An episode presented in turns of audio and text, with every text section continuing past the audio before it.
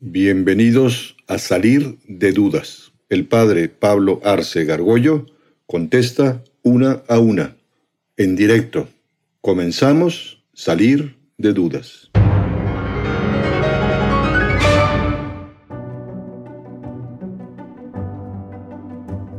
¿Cómo sabemos cuándo comienza la vida humana? Pues hace rato ya lo platicamos un poco de cómo comienza, sin embargo, para ya dejarlo súper claro, la vida inicia en este momento de la concepción, o sea, cuando se une el espermatozoide y el óvulo y hay 46 cromosomas que hacen que un humano pues ya esté genéticamente identificado como tal, como una persona, ¿no? O sea, aparte, indiferentemente, como decía, hay una mínima duda, o sea, ya ves que hay como que aquí un debate de si hay como que hay alguna semana en, que, en específico en la que ya se puede considerar humano o no. Hay un rango, hay una ambigüedad. Sin embargo, esa ambigüedad nos hace plantearnos que ante la mínima, mínima, posibilidad de poder afectar a un ser humano, uno tiene siempre que actuar en pos de defender la vida. O sea, si hay una mínima posibilidad de que ese cigoto esté vivo y sea una persona, pues nos corresponde cuidarlo y protegerlo como, o por sus derechos humanos.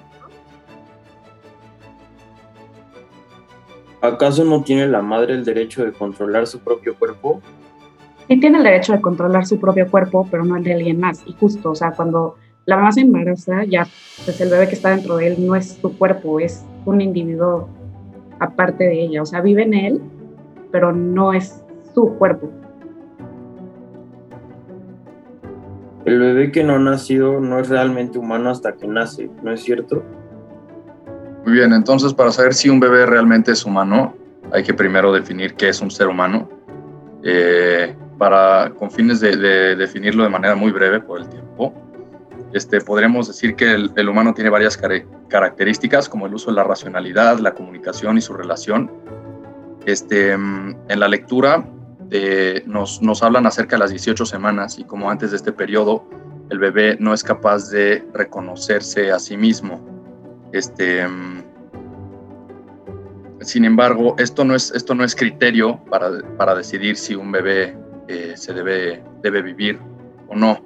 Eh, debido a su, a su, circunstancia, hay circunstancias en las que una persona no puede ejercer esas características que nos distinguen como ser humano, y hay dos ejemplos muy claros, es uno un poco extremo, que es el de una persona en coma. Este, una persona en coma no la puedes matar por el simple hecho de que no pueda distinguir entre el bien y el mal. Y un ejemplo un poco más cotidiano es una persona que está dormida. No porque alguien esté dormido y no puede ejercer eh, esa humanidad, por así decirlo, significa que otra persona ajena a él tiene la capacidad de decidir si vive o no vive. Y es exactamente lo mismo para un bebé. ¿Los bebés que no han nacido no son seres conscientes? ¿Esta afirmación es cierta? Pues es que depende, porque, o sea, de por sí los bebés, ya cuando están dentro de la mamá, responden ante ciertos estímulos, o sea, de que al corazón, los latidos del corazón de la mamá, y también justo como dijo este Álvaro, que, o sea, no porque no seamos conscientes a veces de que una persona está en coma, podamos como dañar al bebé y así. ¿Acaso no tiene todo niño derecho a una vida significativa?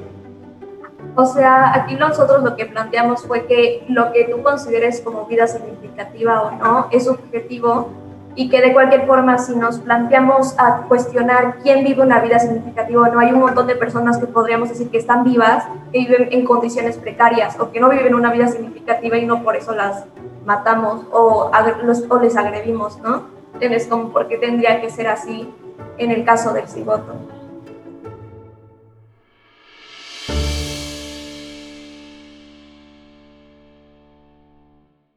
Atrévete a preguntar.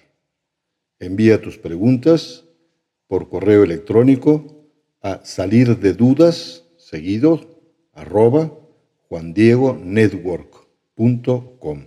Dinos también si quieres participar en vivo en una sesión por Zoom.